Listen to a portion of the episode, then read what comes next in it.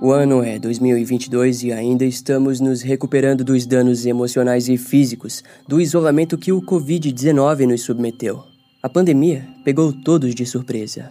Em 2019 tivemos histórias tristes de perdas, e nos anos seguintes as histórias mudaram para as pessoas se recuperando em meio a duras cicatrizes deixadas pelo vírus. Enquanto tudo isso acontecia pelo mundo, em Long Island, Irene Vilkovitz era a única pessoa viva de sua família e que ainda carregava consigo memórias de um evento trágico.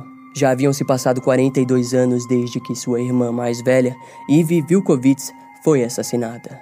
A cada novo ano, Irene vivia tomada pelo medo de que alguém aparecesse e a matasse a fonte de energia mais importante e que a fez continuar sua vida em meio à quarentena, sempre foi a data em que sua irmã havia sido assassinada, no dia 25 de março. Uma vez por ano, lá estava Irene Vilkovitz para relembrar a todos os moradores e policiais de Long Island sobre o assassinato não resolvido de sua irmã mais velha. Entre aspas, ela não era famosa, ela não era uma celebridade. Ela era minha irmã e ela importa. No vídeo de hoje conheceremos o desfecho do caso do assassinato de Ivy Vilkovitz de 1980.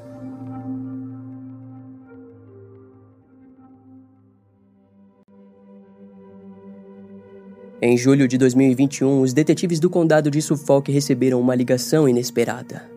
Um agente do FBI especializado em genealogia genética os disse do outro lado da linha que havia encontrado um parente distante de um suspeito no envolvimento do caso arquivado de Ivy Vilkovitz, morta em março de 1980. Ele explicou que pôs a amostra de DNA da cena do crime em sites de genealogia que o ajudaram a identificar um dos membros de uma família correspondente. Todos na linha ficaram mais do que entusiasmados com a notícia, ainda mais porque o caso nunca havia sido esquecido pelos veteranos da polícia de Long Island e até mesmo todos os recrutas já conheciam bem o caso. O agente do FBI compartilhou as informações descobertas e, junto a elas, deu-lhes um sobrenome: Rice. Os detetives não perderam tempo e o caso arquivado foi reaberto oficialmente. Era a primeira pista concreta após 40 anos do crime. Foram algumas horas de trabalho em cima das novas informações até que os detetives encontraram um nome correspondente. Se tratava de Herbert Rice. No entanto, as notícias não eram tão boas. O homem havia morrido em 1990 de câncer e provavelmente não haveria nada que o ligasse ao crime. Tudo o que eles poderiam fazer era trabalhar em cima do DNA, e daquela forma, os detetives rastrearam o filho de Herbert. Uma operação foi feita em sigilo na tentativa de coletar amostras de DNA, mas os detetives não tiveram êxito naquela missão. Frente àquilo, o detetive-chefe do condado de Suffolk, Jeffrey Botari, decidiu que bateria pessoalmente na porta da casa do filho do suspeito. Jeffrey não poupou palavras e logo explicou o motivo de estar lá. O filho do suspeito disse que nunca teve nenhum tipo de contato emotivo com o seu pai já falecido e que deixaria o detetive coletar seu DNA tranquilamente. Com a coleta bem sucedida, os detetives oficiais envolvidos no caso mandaram as amostras para o laboratório da polícia. No final de agosto de 2021, as suspeitas se mostraram corretas. Herbert Rice, com 29 anos na época do crime, era o assassino de Ivy Vilkovitz. A descoberta era surpreendente, mas eles precisavam de mais informação. O detetive Jeffrey Botari bateu novamente na porta da família Rice e compartilhou as descobertas da polícia. Segundo as informações divulgadas, a ex-mulher de Herbert disse que em março de 1980 ela havia brigado com ele. Briga aquela que resultou em Herbert sendo expulso de casa. Após ser expulso, ele teria ido morar com a sua mãe, que curiosamente morava a cerca de quatro casas do lugar onde o corpo de Ivy Vilkovitz foi encontrado no dia 25 de março de 1980. Junto aos arquivos do caso, os detetives descobriram que a mãe de Herbert havia sido interrogada na época do crime. Mas assim como seu filho, em 2021 a mulher já se encontrava morta. No entanto, na época que foi interrogada, a mulher comentou não ter visto nada de estranho pelo bairro. Por esse ter sido um caso isolado, é bem comum vermos características chamativas como o fato de o criminoso morar perto do local onde o corpo foi encontrado. Além de que é notável como Herbert Rice havia tido um estressor recente no mês em que assassinou Eve. Para deixar claro, essa informação jamais justificaria seu crime, muito pelo contrário, nos mostra ainda mais como um criminoso violento pode vir a agir em frente aos estressores comuns da vida cotidiana. Segundo as informações, ao que parece, Herbert nunca mais matou após o seu crime de 1980. Os investigadores se questionavam se aquilo era possível. Talvez sim. Não encontramos nenhuma foto da ex-mulher de Herbert, mas talvez ela fosse parecida com Eve Vilkovitz. Em outras palavras, Herbert encontrou em Eve a sua forma de descontar a frustração e raiva de sua esposa. O crime foi um ato impulsivo e talvez não um crime ligado necessariamente à misoginia. Herbert Rice não obteve nenhum antecedente criminal após o crime, o que demonstra a natureza isolada do caso. Para que fique ainda mais claro, Ted Bundy, por exemplo, começou a assassinar garotas universitárias de cabelos compridos e divididos ao meio porque relembravam-no de sua primeira namorada, que havia pisado em seu ego durante o relacionamento. A diferença entre Ted e Herbert é o de que Ted sempre foi um homem misógino e por conta disso os assassinatos não pararam no primeiro. O seu ódio foi maior do que a sua vontade de descontar a sua raiva. Agora, voltando ao caso, o filho de Herbert Rice disse às autoridades que desejava pedir desculpas pessoalmente para a família Vilkovitz. O seu pai havia sido um assassino e para ele não lhe restaria mais nada além de pedir as desculpas que jamais seriam o bastante para o crime de Herbert Rice. Após falarem com a família Rice, o detetive Jeffrey Botari, ao lado de um sargento da unidade de homicídios, precisava enfim entregar aquela notícia para os últimos membros da família Vilkovitz. Porém, eles precisariam ter certeza e uma exumação foi solicitada pelo condado de Suffolk. Em vista daquilo, em 2022, após quase um ano, eles finalmente se dirigiram até a casa de Irene Vilkovitz em Rhode Island. As batidas na porta do apartamento da mulher serviram como os últimos pontos do capítulo mais longo e terrível da história daquela família. O descanso finalmente chegaria e as memórias de março de 1980 poderiam desaparecer de suas mentes e dar espaço para uma nova vida. No entanto, antes de prosseguir, é hora de conhecermos os últimos momentos de Ivy Vilkovitz e entender a trilha que o destino percorreu até encontrar o seu ponto final. Ivy Vilkovitz nasceu no dia 17 de abril de 1959 na cidade de Oakdale, em Long Island, Estados Unidos. Na época dos eventos retratados aqui, Ivy estava prestes a completar seus 21 anos. Ela foi uma garota extrovertida que nasceu em uma família judia e possuía um anseio para os estudos e escrita. Ivy sempre buscou por algum trabalho importante dentro do contexto social. Junto aos seus amigos, ela adorava cozinhar refeições de receitas totalmente caseiras e ancestrais. Além de amar filmes de comédia, cavalos e sua última banda favorita parecia ter sido os Beatles, a qual ela ouvia bastante. Alguns amigos de longa data descreveram Eve como uma das pessoas mais doces que já conheceram. Contudo, eles não deixaram de mencionarem como a personalidade adorável de Eve foi afetada quando sua mãe perdeu a luta contra o câncer no ano de 1977. O evento fez com que Eve sentisse algumas dúvidas dentro de si. Ao mesmo tempo, a garota estava começando a trilhar seus primeiros passos de uma vida adulta. Para ajudá-la a superar a dor da perda, Eve se mudou para o apartamento de um dos seus amigos, Robert Grogan. Os dias se mantiveram normais após a mudança, mas em janeiro de 1980, Eve informou ao seu colega que alguns homens pareciam estar a seguindo durante a sua trajetória da estação de trem até o apartamento. Um deles até mesmo se aproximava e insistia que desejava sair com a garota, mesmo que ela negasse eles continuavam a perturbá-la. Durante aquele período, Eve conseguiu um trabalho como secretária na editora Macmillan Publishing. O escritório da editora era como qualquer outro escritório daquela época, um lugar repleto de jovens sonhadores em meio a muito barulho de máquinas de escrever. Entre eles estava o recém-chegado escritor Jack Dempsey, que ainda caçava seu lugar no mundo e naquela editora. Na manhã do dia 11 de fevereiro de 1980, o principal trabalho do novato Jack era o de tirar cópias de uma paródia romântica e publicá-las. Ao chegar no escritório, ele se deparou com a jovem Ivy Vilkovitz próxima às máquinas de Xerox. Naquela manhã, ele descobriria o poder do destino e da paixão. Ivy ainda carregava consigo a dor da perda e dava tudo de si para cuidar de sua irmã mais nova e do seu pai. De qualquer maneira, o encontro com o escritor na mesa de Xerox mexeu com ela. E antes que pudesse perceber, ela se viu almoçando no pequeno quarto de Jack no centro de Manhattan, em Nova York. A última coisa que ela desejava era um relacionamento, mas tudo parecia simplesmente ocorrer de forma muito rápida para Ivy. Jack, em contrapartida, se apaixonava cada vez mais pelos pequenos detalhes de seus atos que pareciam deixar Ivy feliz. No futuro, ele ainda se lembraria do quanto ela ficava feliz quando era levada no tardar da noite até o táxi que a deixaria na estação Long Island Railroad. Jack também jamais se esqueceria do quão preocupado ficava e também se lembrava daquela frase de Eve: Não há nada para se preocupar, eu conheço todo mundo. Jack adorava quando Eve aparecia no meio da semana e, sem avisar, ela batia na porta do seu apartamento com um café da manhã em mãos para que começassem a manhã juntos. Na última vez em que ela havia feito aquilo, Eve havia trazido consigo um diário que mais tarde seria compartilhado com as autoridades. Entre aspas, comprei esse caderno para escrever porque estou muito confusa com as coisas que tenho feito e sentido ultimamente. Acho que tenho um problema com rapazes e amor. Eu não quero me apaixonar e não quero um compromisso, mas eu quero um cara que se importe. Eu realmente não sei exatamente o que eu quero de um relacionamento. Eu sei que agora eu gosto do Jack. Eu sei que ele gosta de mim também, mas eu disse a ele para não me apressar. Até agora ele parece ser um cara legal. Ele é honesto e ele pensa que eu sou engraçada. Escreveu Eve.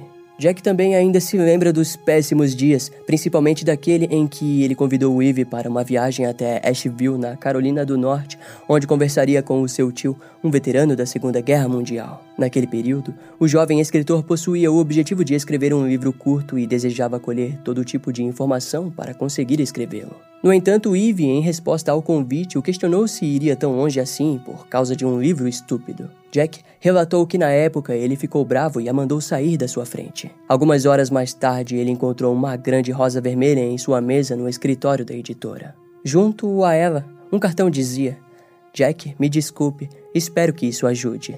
Aquilo comoveu Jack, como também mexeu com Eve, que escreveu em seu diário que provavelmente estava começando a gostar mais de Jack. No dia 12 de março de 1980, ela escreveu, entre aspas, perguntei se ele namora outras garotas e ele disse que sim. E isso me incomoda, mas não consigo demonstrar. Eu não quero que ele pense que eu me importo muito ou muito pouco. Eu realmente não quero perder esse cara. Ele é muito bom para mim e me faz sentir bem. Estou feliz que estamos indo devagar, como eu disse. Mas agora, penso nele mais do que quero.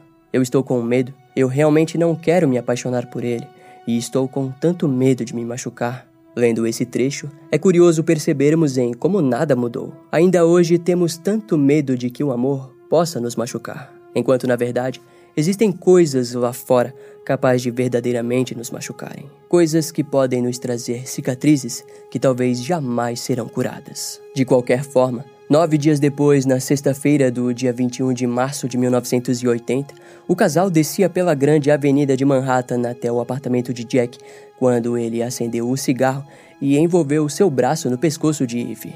Entre aspas, Eve, não tenha medo, mas eu te amo. Eu te amo e quero que você venha morar comigo, disse Jack. Em resposta, Eve disse que também o amava e que gostaria sim de morar com ele. Durante a noite, eles foram assistir um filme no cinema de Manhattan. Ao voltarem, Eve decidiu tirar uma soneca devido a uma séria dor no estômago, mas deixou claro para que Jack a acordasse por volta da meia-noite para que desse tempo de ela pegar o trem da madrugada. Naquela noite, Jack estava preocupado com os caras que Eve vivia dizendo que pareciam segui-la.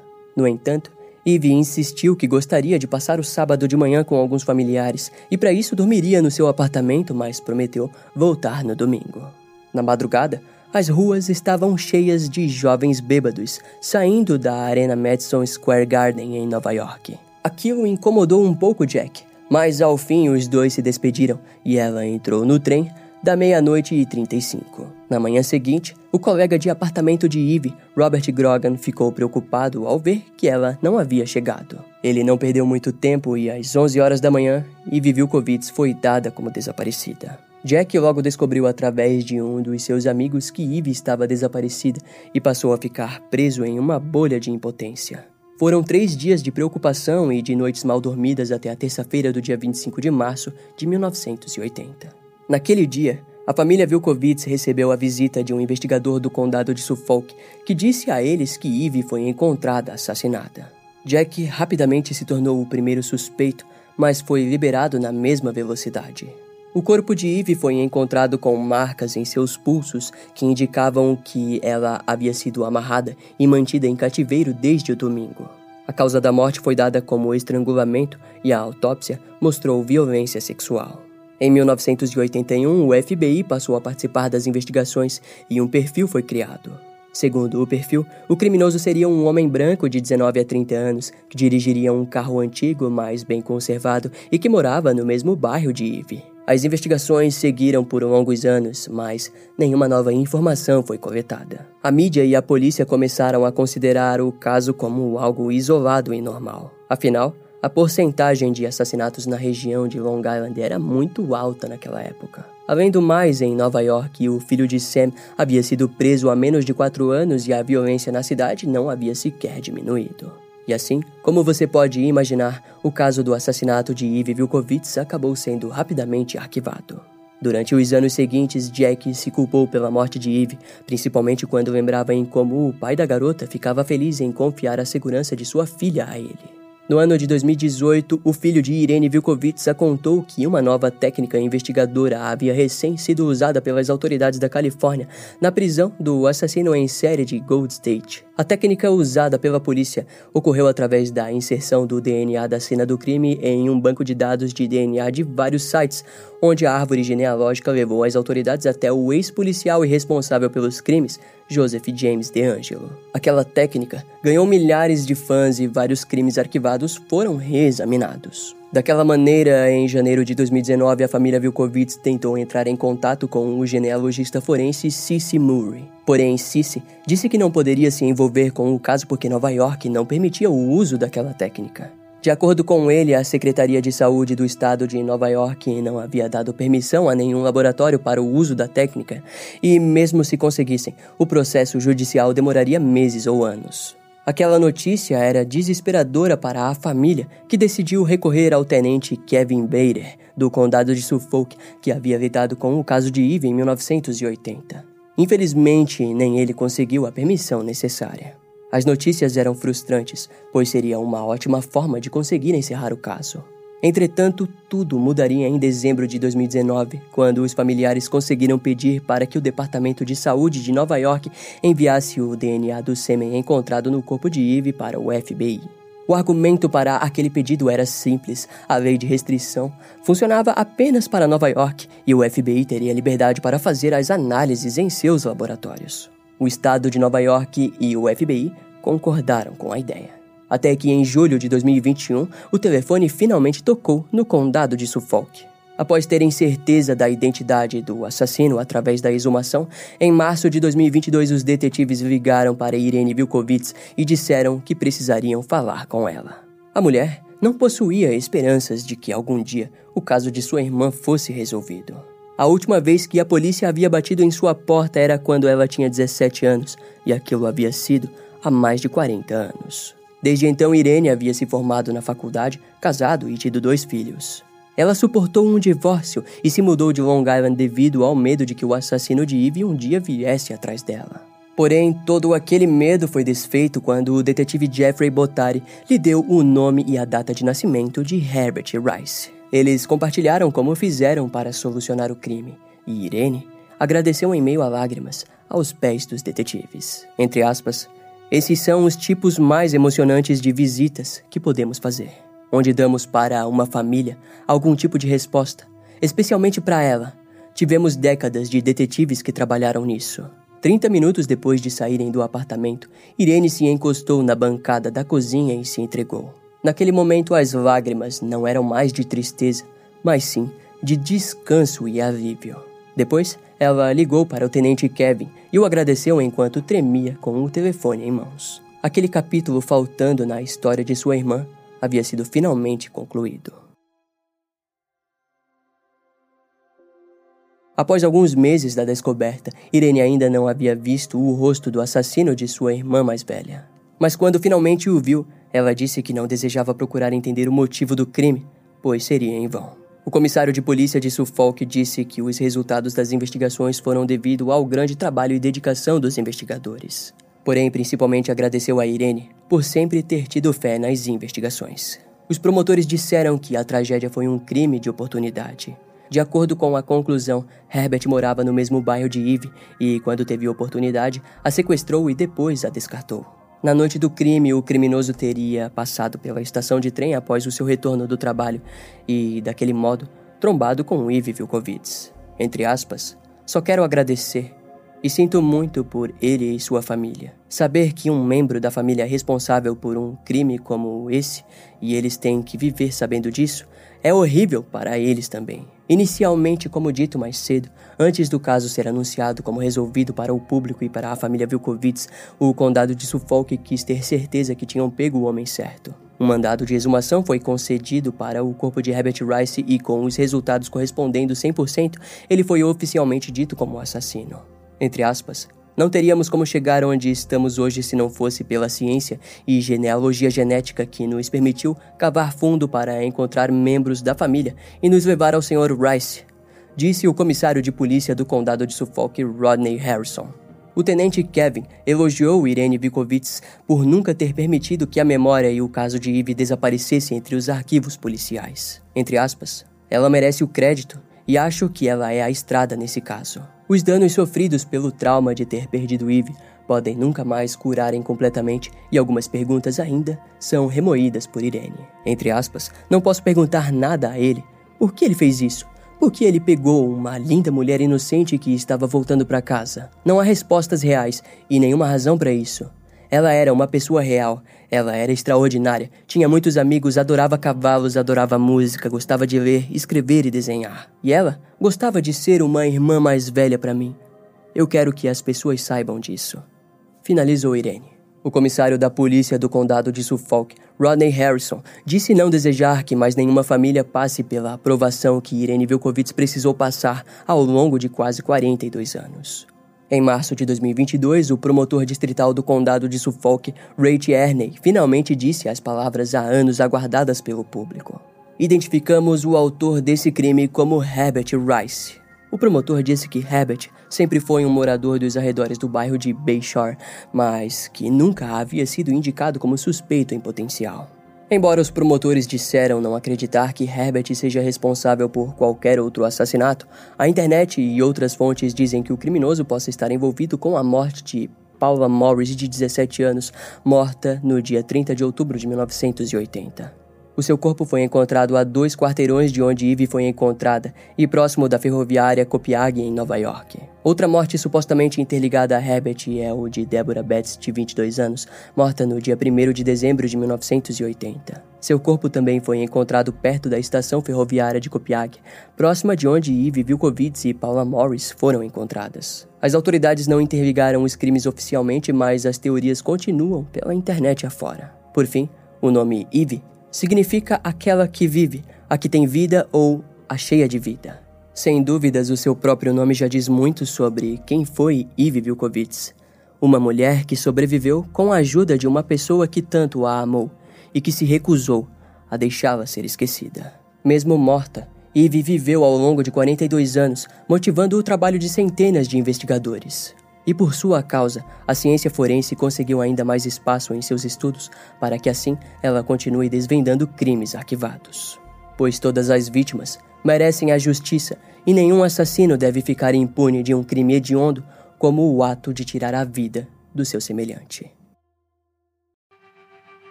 Esse caso vai ficando por aqui. Eu espero que você tenha gostado.